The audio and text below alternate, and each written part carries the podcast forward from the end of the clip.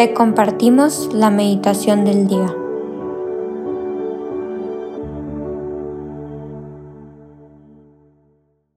En el nombre del Padre, del Hijo y del Espíritu Santo. Amén.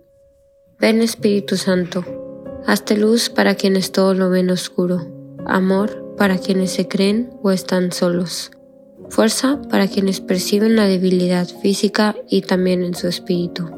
Tú eres el mejor abogado, defiéndenos de nosotros mismos, de nuestras melancolías y desesperanzas, que seas tú quien siempre guíe nuestras vidas. Amén.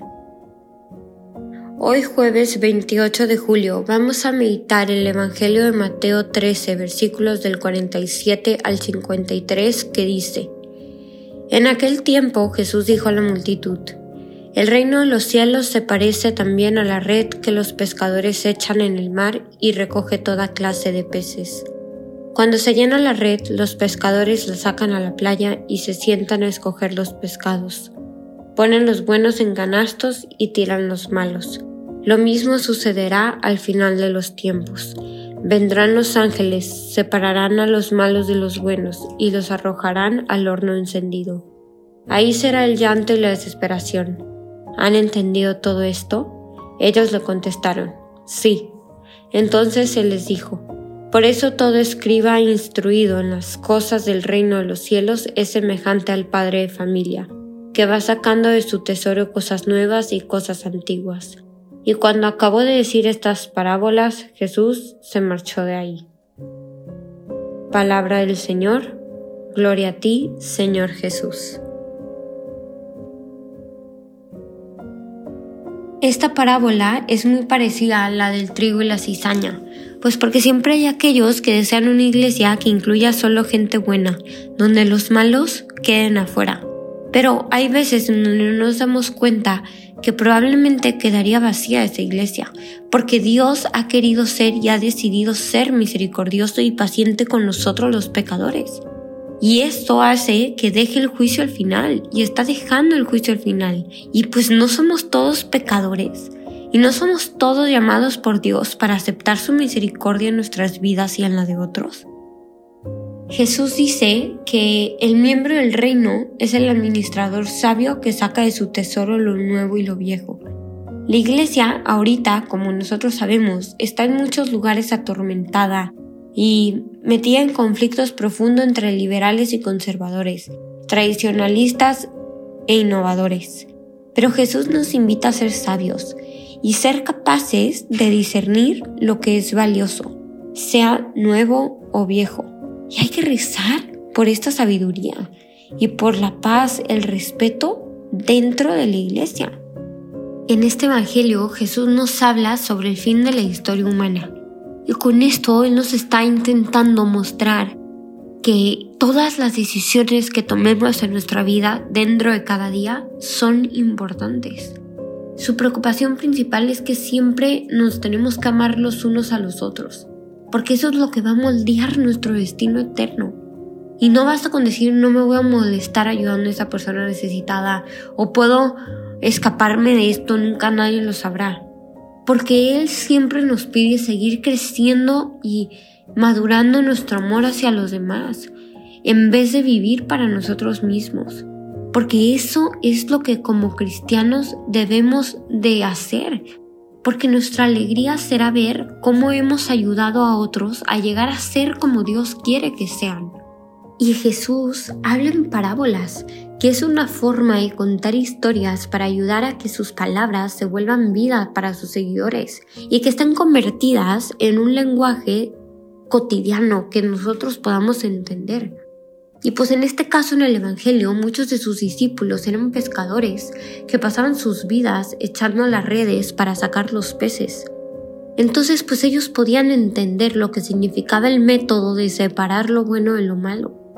Hay que pedirle a nuestro Padre que a medida de que vamos formando nuestro camino y vamos avanzando en esto que se llama vida, nos ayuda a discernir lo que nos agrada y cómo nosotros podemos alcanzar el cielo y la santidad en esta vida diaria y en lo que a nosotros nos gusta, con nuestros hermanos y hermanas, y que Él nos ayude a aprender de nuestra experiencia de vida lo que nos ayude y lo que nos está sirviendo a vivir amando. Porque debemos vivir para el reino de Dios y hay que ser portadores de la buena nueva a todos los que nos encontremos. Porque hacemos eso al amarnos los unos con los otros, como Jesús nos ama, y eso es lo que Él nos está pidiendo. Y hay que pedirle a Dios que su palabra reine siempre en nuestros corazones y que transforme nuestra manera de pensar, de discernir y de actuar. Y hay que pedirle que nos enseñe cómo ser una fiel discípulo o discípula. Porque la imagen que usa Jesús de sacar la red de pescar y separar los peces era algo con lo que la mayoría de sus discípulos estaban familiarizados por su papel como pescadores. Entonces el poner el buen pescado en canastas y desechar los malos era parte de su deber diario. De manera que Jesús les estaba hablando en un lenguaje que ellos podían relatar a otros y que ellos entendían. Entonces cuando ellos escribían el reino del cielo, ellos lo podían transmitir con palabras que los demás entendieran. Los elementos del bien y del mal son inherentes en la condición humana. Y hay que pedirle al Señor que con su gracia podamos nutrir la bondad en nuestras vidas, de forma que nuestras actitudes puedan reflejar las suyas y que sepamos contribuir a la construcción de su reino de justicia, paz y amor. Muchas parábolas nos muestran que el reino de los cielos comprenden tanto lo bueno como lo malo, y hay que pedir por la paciencia, la tolerancia y la bondad y humildad que necesitamos para vivir con aquellos que piensan de forma diferente a la nuestra. Hay que pedir que podamos permanecer siempre con Jesús en nuestros corazones y que nos podamos parecer al escriba que Jesús menciona y que seamos capaces de emplear todos nuestros recuerdos para el mejor fin. Por último, solo me gustaría invitar a reflexionarte si estás logrando ver a Dios en tu vida diaria. ¿Estás logrando ver lo que Dios te está pidiendo y te está ayudando a separar lo bueno y lo malo.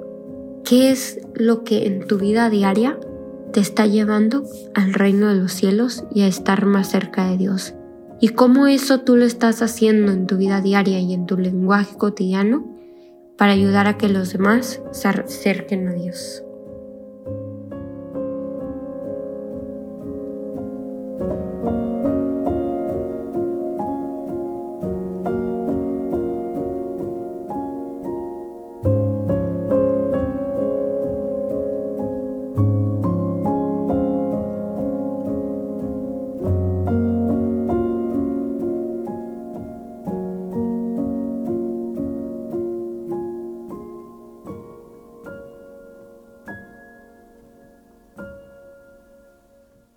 Te damos gracias, Señor, por todos los beneficios recibidos, a ti que vives y reinas por los siglos de los siglos.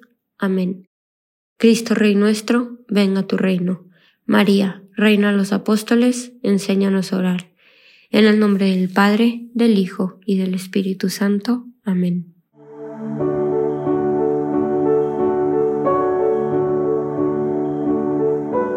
Señor, que seas tú quien siempre reine en nuestros corazones.